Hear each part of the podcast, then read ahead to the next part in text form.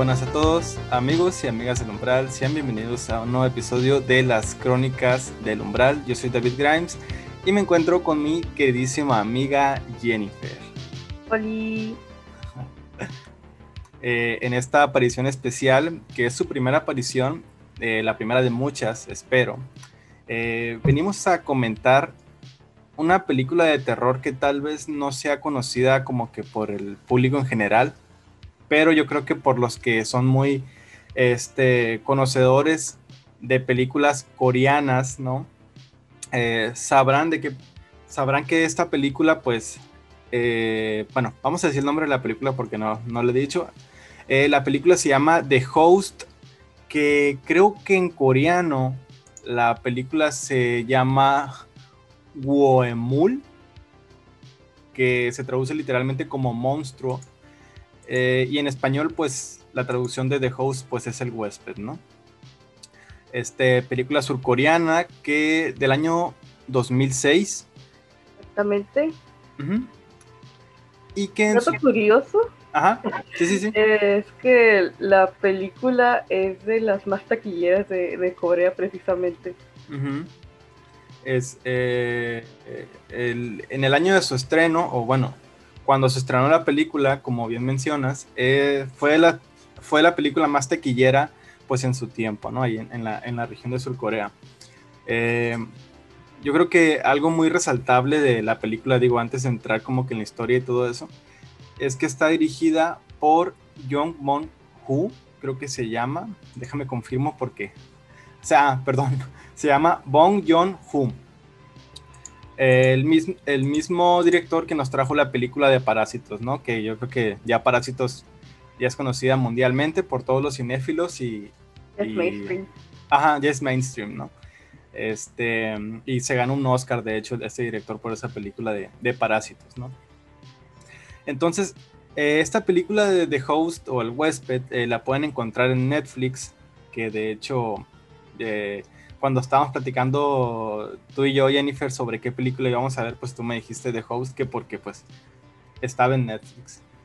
Y quisiera preguntarte, ¿cómo conociste esta película o cómo diste con ella? Porque yo la verdad no tenía idea de que existía. Pues buscando películas de terror que pues que digamos que, que, me acordara siquiera. Esa película, o más que nada, mi papá colecciona películas em, o los coleccionaba cuando se usaban los DVD. Tiene una colección alrededor de 400, pero wow. antes eran como los trofeos de la casa. Actualmente están guardados ahí en el desván. Pero me acuerdo muchísimo de esa caja. Precisamente, creo que sí la compró él cuando salió en el 2006. Recuerdo haber visto unas escenas de niña, que no me acuerdo de haberla visto completa, pero sí me acuerdo de haber visto algunas escenas. Y yo la confundía mucho con otra que se me hacía muy, muy parecida a la caja, que era, creo que mi amigo Nessie, algo, una película de, de Lago Ness. Ah, ya, ya. Ya, que salió, sí, por allá por el 2006. Exactamente, las cajas son bastante parecidas. Sí, que creo que esa película era de la historia de un niño, ¿no? Que, que cría el monstruo del lago Ness, sí, me acuerdo. Y esa, esa sí la veía muchísimo de niña. Pero, no sé, o sea, eh, en cuanto vi las películas, digamos que la lista que tenía de películas de para ver, esa me llamó muchísimo la atención porque de alguna u otra forma me llevó hacia mi infancia. Mi papá es muy fanático de las películas orientales. Ajá. Y por un lado yo también tengo ese gusto. sí me gusta mucho el terror oriental, pero voy más enfocados hacia, no sé, películas como las comunes, que, las que son de artes marciales. Ajá, de acción pero pues es una gran película, una gran película de realidad de mano de un director que es magnífico. Yo creo que hablar de él es hablar de perfeccionismo.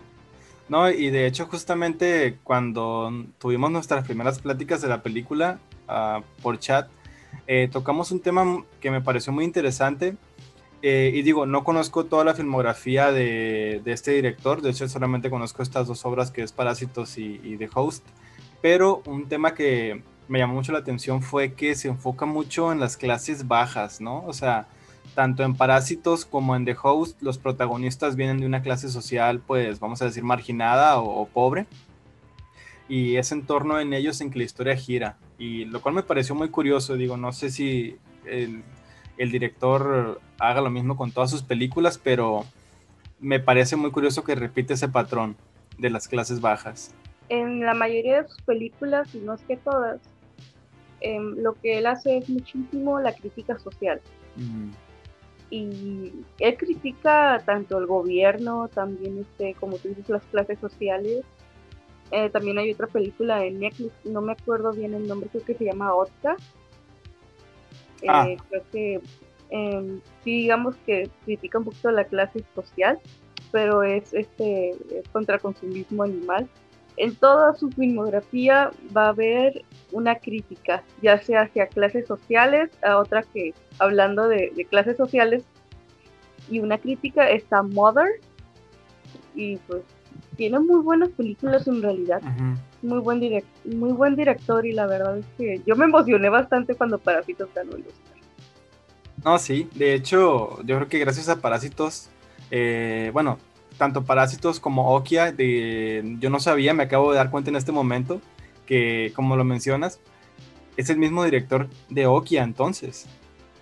Sí. Órale, eso sí no lo sabía. Y como te comentaba, Parásitos, Tren a Busan, yo creo que estamos recibiendo como que desde hace algunos años atrás esa ola como cine coreano, porque iba a decir cine oriental, pero yo creo que los que hemos sido otakus o los que fuimos otakus de adolescentes, eh, las películas japonesas pues no es como que algo verdaderamente nuevo para nosotros, pero el cine coreano sí, sí viene a ser como que, pues, que está llegando a, este lado de, del charco, ¿no? Este, fíjate, esta película, como te decía, yo no la conocía absolutamente, pues nada, ¿no? Entonces, pero cuando vi el nombre del director, me, dio cierta confianza y al verla, eh, me di cuenta de algo extraño, que es que la película fue hecha en 2006, pero a pesar de eso, pues la película toca temas como lo que es las enfermedades virales, el cómo reacciona la sociedad ante este tipo de situaciones, ¿no? Y como lo platicábamos este, en, nuestros chats antes de, hacer el en vivo, digo el en vivo, el, el podcast, es que curiosamente encajan muchas cosas a lo que se ha vivido actualmente con lo que es el, el COVID, ¿no? O sea, como todo mundo con cubrebocas, este, la, el control, vamos a decir, eh, social de, de implementar eh, comportamientos para evitar que se propaguen las, la enfermedad, también la persecución o la cacería de brujas de todos los que están infectados, como, como lo vemos en la película, la familia que, que está oh. infectada, ¿no? Este es una película que para bien o mal es bastante actual. De hecho, eh, dato curioso que es mi rancho. Em, precisamente ayer eh, sigo a la alcaldesa y nos dio un aviso importante de que las playas están contaminadas porque yo no sabía que aquí no había planta de energía para, para los residuales de la playa. Eh, hace poco, digamos que hubo un apagón digamos, por secciones. Hubo un apagón en esa planta y se contaminó el mar. Ahorita no nos dejan, ahorita cerraron las playas por completo, por lo menos en dos semanas. Y pues es bastante actual, tanto eh, sí la crítica a lo que iba esta película era la contaminación, pero tú la ves precisamente en estos instantes y es algo que da miedo de lo que de lo que está pasando lo que, y lo que podría pasar y pues que en realidad no nos detenemos. ¿Quién el monstruo en realidad? Ajá. Sí, y de hecho la película nos plantea eso, que, o sea, sí, está el monstruo que anda comiendo gente, ¿no? Pero en realidad pues ¿quién creó al monstruo? Pues los inconscientes humanos que están tire y tire residuos, contaminación, o sea, que, el humano le está arrojando a la naturaleza toda la basura y pues yo creo que la película nos plantea eso de que a veces la naturaleza pues nos devuelve el favor, ¿no? Aventándonos ellos también su, sus creaciones. Y fíjate que la, la, película, no sé si oficialmente es considerada género de horror, que pues sí se maneja tonos de horror en la, en la película, pero eh, es curioso cómo no gira en torno necesariamente al monstruo la película, sino que gira a la familia y a las situaciones que éste enfrenta, ¿no? Conforme este, avanza la trama. Y no sé si te acuerdas la escena cuando recién aparece la criatura que empieza a... Sale, sale del mar, bueno, no, del río, y empieza a comerse a toda la gente. Eh, yo creo que fue una de las... Eh, fue de las primeras escenas. Eh, desde que empezó, sí se me hizo que está muy bien grabada y yo estaba con la boca abierta toda la escena de que no manches, está comiendo a todos. No envejeció mal en realidad. Está muy bien hecha. Exacto. Y esa escena donde va este protagonista de cabello rubio, eh, jalando a, a, quien él piensa que es su hija, ¿no? Y que nos dan el giro de tuerca ahí que en su hija ya la trae el monstruo en la, en la boca y se la está llevando. Sí, fue un, shock para mí, ¿no? Esa escena de, decir, no, o sea, la, la, mm, la colegial, la chica colegial esta. Y luego también cómo se va desarrollando la historia desde ahí que, que inclusive a él la película nos hace creer que se infecta de un virus, que le empiezan a salir ronchas y todo eso. Y, y cómo la familia es llevada a este como campo de concentración de, de infectados. Y algo que me llamó también la atención, como te estaba diciendo, que se enfoca mucho en, las clases bajas, es que la película, bueno, yo por lo menos entendí eso, que pues nos demuestra, como sabemos también en la, vida real, que los sectores más afectados o más desatendidos en ese tipo de situaciones de, de pandemias así, pues son las, las personas que casi no tienen, que viven en la pobreza, pues o sea que como dice el, hay una escena muy fuerte donde, donde está este, pues el, protagonista, este coreano rubio. Digo, no me, no me acuerdo sus nombres porque son un poco complicados en, coreano.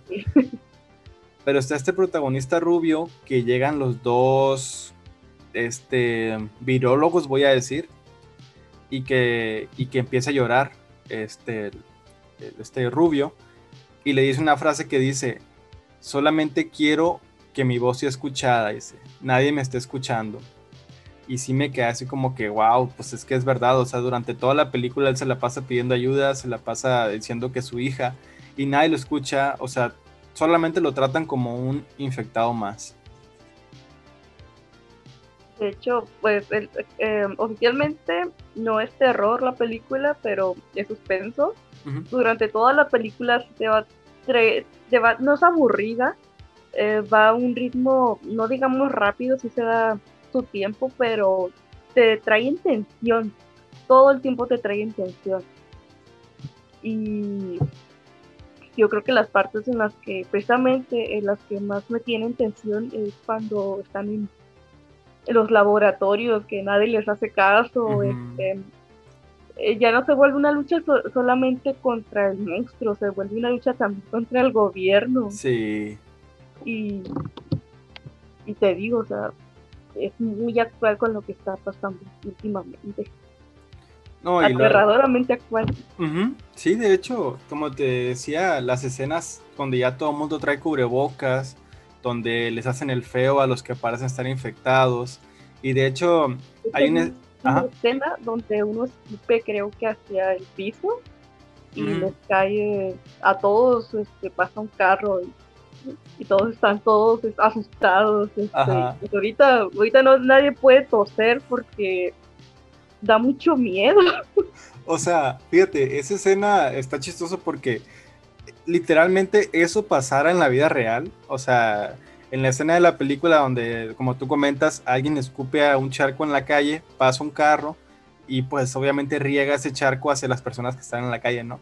O sea, ahora imagínate ah, actualmente con esta situación de la pandemia y que, no sé, alguien estornude y chispea a cuatro o cinco personas que estén frente a él.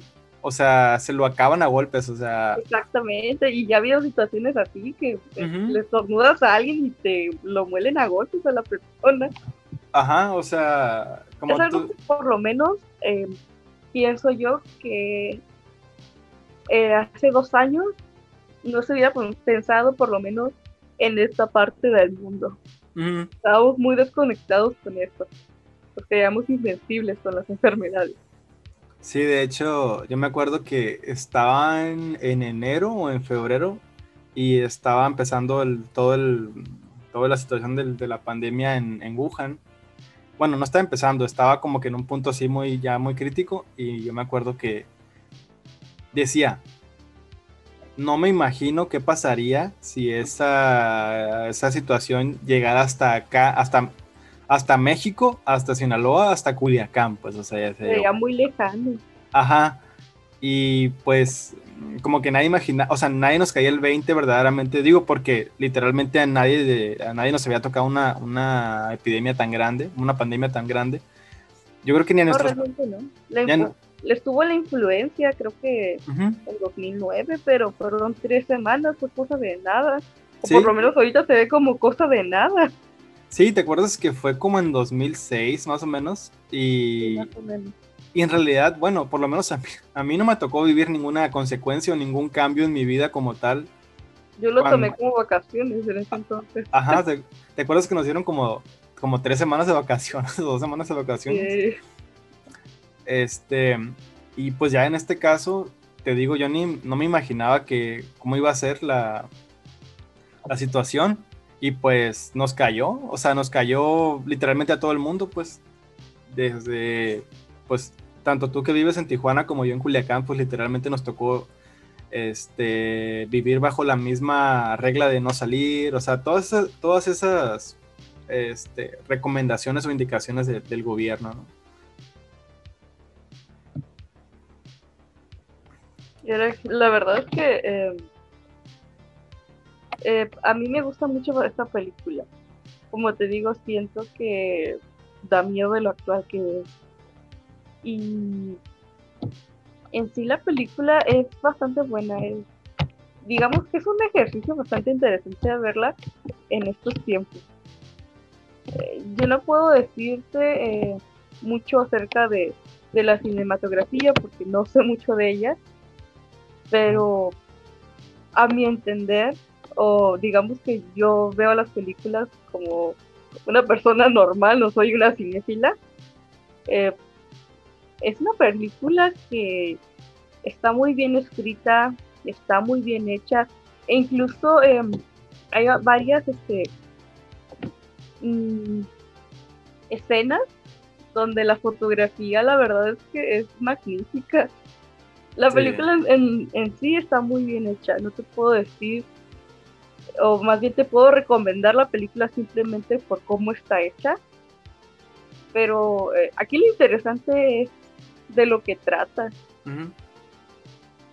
Sí, sí, sí. No, y este, digo, creo que por si no se han dado cuenta, estamos hablando de la película de un punto de vista en que estamos asumiendo que ustedes ya la vieron, ¿no? Entonces aquí estamos soltando todo, todos los spoilers, ¿no? Pero te digo porque, por lo que voy a decir a continuación, que yo creo que en el segundo tercio de la película nos dan una revelación pues muy impactante que yo creo que casi casi se podía aplicar en la, en la vida real, que es cuando están hablando de estos dos virólogos, digo, no sé si es, si es la pronunciación correcta, pero estos dos virólogos, y que le dice, te voy a decir un secreto, le dice el uno al otro y el otro le dice, ok, no, no voy a decir nada y que le dice, nunca ha existido el virus, que le dice, en todos los pacientes que hemos eh, tratado, todos los muertos que hemos, hemos hecho autopsia, no encontramos absolutamente ningún virus.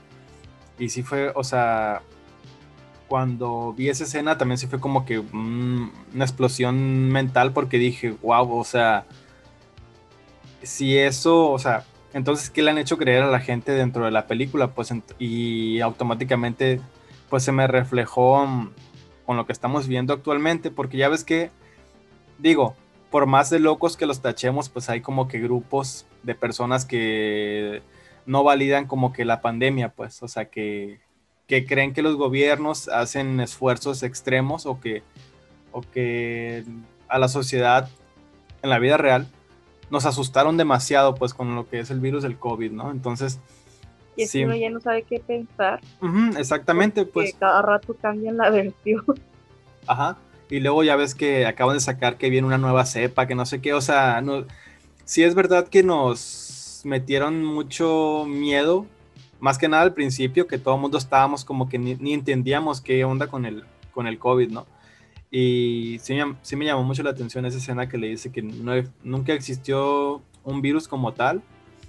Y dije yo, ¿qué tan real será eso en comparación a, al COVID, ¿no? Digo, nunca lo menos con las cifras de los muertos, o sea, al principio las ocultaban y pues em, no, no, se sabe uno qué pensar, si realmente son más o son menos. Em, cambian, las cifras realmente a como les está conveniendo lo que van a decir.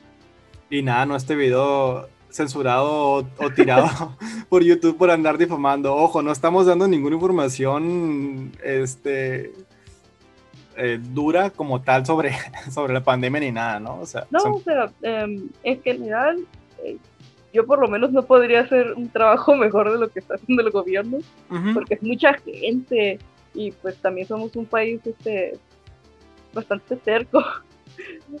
Hay gente que ni siquiera se quiere poner cubrebocas porque dice que no respira bien. No, y luego, pues, la neta, cuando nos hayamos, cuando nos hayamos enfrentado algo así. O sea, nadie lo pidió. nadie lo pidió, exactamente. Algo que me llamó mucho la atención fue cuando metieron lo de que iban a usar. En la película se menciona como agente amarillo. Bueno, es la traducción que le da Netflix, ¿no? Este, yo supongo que es algo muy parecido o lo equivalente a la gente naranja, que es un gas que se usó en la, en la guerra de Vietnam. Eh, que como dato curioso, pues el agente naranja, el de la guerra de Vietnam, se usó para deforestar las eh, los hectáreas de plantíos de Vietnam este, para matar las plantas y aparte también era súper mortal para el ser humano, ¿no? Entonces yo supongo que en la película la gente amarillo pues o es lo mismo o es, lo, o es algo parecido, ¿no? Entonces, eh, me llamó mucho la atención que el gobierno de Corea en la película quería usar la gente amarillo para matar a la criatura y toda la gente, había, había protestas de la gente pues para que no se usara por lo peligroso que podía ser, ¿no? Entonces me llamó mucho la atención como que se tomara esa medida tan extrema en la película que al final terminó de matar, matar a la criatura verdaderamente eso o creo que la de... No lo terminó de matar. la debilitó nomás, ¿verdad? Eh, nomás, eh, digamos que le hace poquito daño y como que lo adormece entre lo que en realidad lo mata. pues em, es curioso que la, la criatura em, le echan gasolina pero se la toma porque es líquido. No sé si sea por el que intente, digamos, volver a tomar el líquido que consumió al principio, o sea simplemente porque necesite o, lo ponga como el líquido del agua, no sé. Que en sí eso es lo que lo mata, digamos que lo prenden por dentro. Eh, curiosamente, digo, ya que estamos hablando de la criatura, eh, leí por ahí que el director se inspiró en la, se inspiró para hacer la película porque había leído un artículo en un periódico de, Corea que habían encontrado eh, en un río de Corea, no sé si sea el mismo río que el de la película, que habían encontrado un pez con una mutación extraña en la columna vertebral y que eso le inspiró para, para crear la película, ¿no? Obviamente supongo que el pez venía mutado por, no sé, algunos no sé si el río ese, el río Han, creo que se llama en la película, no sé si tenga desechos ahí tóxicos, ¿no? Digo, a lo mejor todos los ríos tienen, ¿no? Yo ni, en cuenta, pero, pero pues de ahí salió la, inspiración para, para esa película. Oye, Jennifer, ¿y a ti como que en reflexión o en opinión general, ¿qué te parece? Eh, digo, ya como para enlatar lo que opinas tú sobre esta película. Pues eh, te deja pensando sobre muchas cosas. Como, como te mencioné, eh, sobre todo ahorita, verla es algo, digamos que un, un experimento bastante interesante. En sí lo que la película eh, o la crítica que quiere llegar a demostrar es acerca de la contaminación. Em, te comenté lo que pasó aquí en mi ciudad. Y sí, sí, me deja pensando este, acerca de la, de la contaminación y qué, puedo yo hacer em, actualmente. Y también pues un poquito sobre, em, podría decirse la, la manipulación de, de, información. No vamos a decir del gobierno porque no me quiero meter con eso. Pero sí manipulación de información. Yo precisamente estudio mercadotecnia. Sé que, que si realmente la, información se va a manipular, quieras o no, digamos, para tener, o, o incluso para atraer público o para disipar miedos, incluso. Y sobre, sobre todo la parte donde, donde la familia la tachan de infectados, ¿no? O sea, cuando se escapan, que todos los medios de comunicación, todos los periódicos eh, atacando, bueno, no atacando, sino que señalando a la familia para que quien los vea, que los encuentre y casi casi hasta los mate, ¿no? Para andar infectados. Exactamente. Y sí, fíjate, como tú lo mencionas, o sea, yo creo que no hay mejor momento para ver esta, esta película que actualmente, o sea, ahorita que estamos viviendo la pandemia, es un muy buen momento para poder comparar lo que sucede tanto en la, ah, en la película y en la vida real, porque como tú dices, o sea, hace una crítica al gobierno, hace una crítica a la información que se maneja, hace una crítica a las situaciones que puedan vivir personas que pues no están tan privilegiadas en la, pues económicamente, ¿no? Que viven a, duras penas y también pues quién les hace caso a esas personas, ¿no? Yo creo que, que sí es muy importante como que hacer esa, hacer esa reflexión pues sí, como tú mencionas, eh, en realidad eh, las personas de, bajos recursos, podría decirse, son realmente las que están más afectadas en todo el tiempo. Sí, de hecho, sí, ante desastres naturales, ante pandemias, ante, pues yo creo que todo, ¿no? Cualquier hasta, hasta yo creo que los cambios de estación de invierno a verano también es un, son situaciones muy difíciles que, que se les presentan. Pero sí, en general yo siento que es una película que hace una crítica, curiosamente hace una crítica en el 2006 y hace una crítica que todavía es válida ahora. Todavía en 2020. Ajá, o sea, totalmente válida en, en 2021, ¿no? Sí, es una película que no sé si, si es bueno o malo que haya envejecido, que no haya envejecido realmente. Ajá. Pero es muy buena en realidad. Y pues también aprovechar para pues em, este tipo de películas, eh, digamos que asiáticas o coreanas, a veces es importante también este buscar aparte de, del típico terror del que estamos acostumbrados actualmente. Eh, no me considero muy muy fanática del terror porque soy miedosa. Ah, pero a veces es, interesante buscar en otros lados. Kim Jong, eh, Bon Jong-un, eh, mencionó precisamente cuando ganó el Oscar, que cuando dejáramos la barrera de los subtítulos íbamos a encontrar una gran variedad de películas y es cierto en realidad, hay muy buenas películas, no solamente de terror o coreanas, eh, muy buenas hay muy buenas películas europeas, hay muy buenas películas este, coreanas, hay muy buenas películas japonesas. Precisamente a mí me gusta mucho el terror que ellos utilizan porque es muy psicológico, es muy diferente el terror que se usa aquí en esta parte del charco. Y por ejemplo, podría mencionarte em, Dumpling, es, es, otra película, me parece que es japonesa, que también utiliza Em, una situación que podría pasar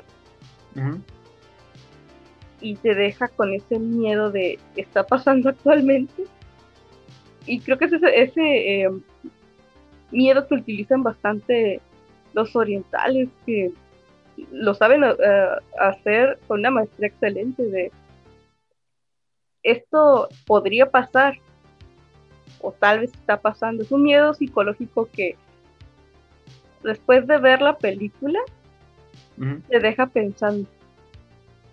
Digamos que una reflexión. Y es que yo creo que también eh, está, está muy interesante cómo tanto, voy a decir el cine asiático en general, maneja el terror, porque acá en Estados Unidos, México, en Latinoamérica, o en América voy a decir en general, pues tenemos muy vendida la idea de que el terror son fantasmas, es el diablo, es un demonio, o sea, toda esa idea de la, de la religión a como la vemos nosotros en América, ¿no? Entonces, como en Corea y en Japón son religiones totalmente distintas, eh, el terror se maneja de, de, manera, de manera diferente, pues, o sea, hay otros miedos allá este, que acá en América como que no dimensionamos y cuando vemos las películas si nos abren como que esa puerta, ¿no? A lo, a, algo diferente.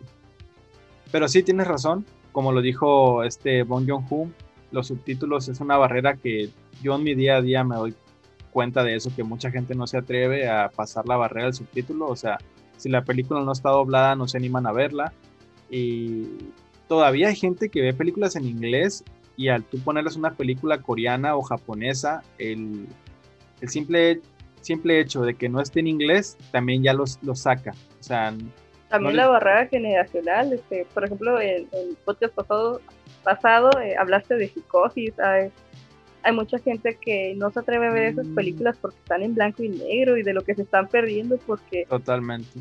Son películas, eh, por ejemplo, Psicosis, que es una de mis películas favoritas precisamente de este director. Eh, saber que te estás perdiendo de algo porque está en blanco y negro. Es una película muy buena, eh, de las dos que estamos hablando. Ajá. Y yo, yo lo que puedo decirles es que anímate a verla.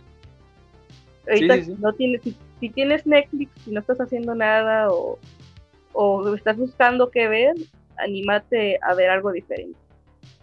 Y yo creo que les vamos a dejar de tarea eso. O sea, si tú ya viste The Host, digo, pues supongo, supongo que por eso estás haciendo este, eh, escuchando este, escuchando y viendo este, este episodio. Si ya la viste, les vamos a dejar de tarea que se la recomiendes a una persona y que hagas lo posible porque la vea, porque como repetí antes, si hay un momento para ver esta película, creo que es, es ahora, ¿no? Este, digo, lejos de ver documentales de virus o películas que se traten de virus del fin del mundo, yo creo que esta te puede dar una metáfora inclusive mejor que otras que, otras películas que te lo ponen literal, ¿no? Como que pandemia mundial, no. Yo siento que The Host te puede dejar una reflexión al final de, la película. ¿no? Te deja pensando, la verdad es que te deja pensando después de verlo. Así es, entonces, eh, ¿tienes algo más que decir, Jenny, sobre la película? Creo que por mi parte es todo. Muy bien, entonces eh, aquí cerramos el episodio de las crónicas del umbral dedicado a The Host. Eh, no sin antes agradecerte bastante, Jenny, por haberte animado a aparecer aquí. Y pues me encantaría que aparecieras. Me encantaría que aparecieras en más capítulos. Si se da la oportunidad, aquí estamos. Muy bien. Este, igual, este, si les gustó si les gustó la recomendación de Host, no duden en recomendarnos otras películas mm, de terror, ya sean coreanas, chinas, lo que sea. Aquí vamos a, vamos a darles una revisada. Entonces, pues, eh, estuve con mi queridísima amiga Jenny. Yo soy David Grimes y los esperamos en el siguiente capítulo de las Crónicas del Umbral. Nos vemos. Bye.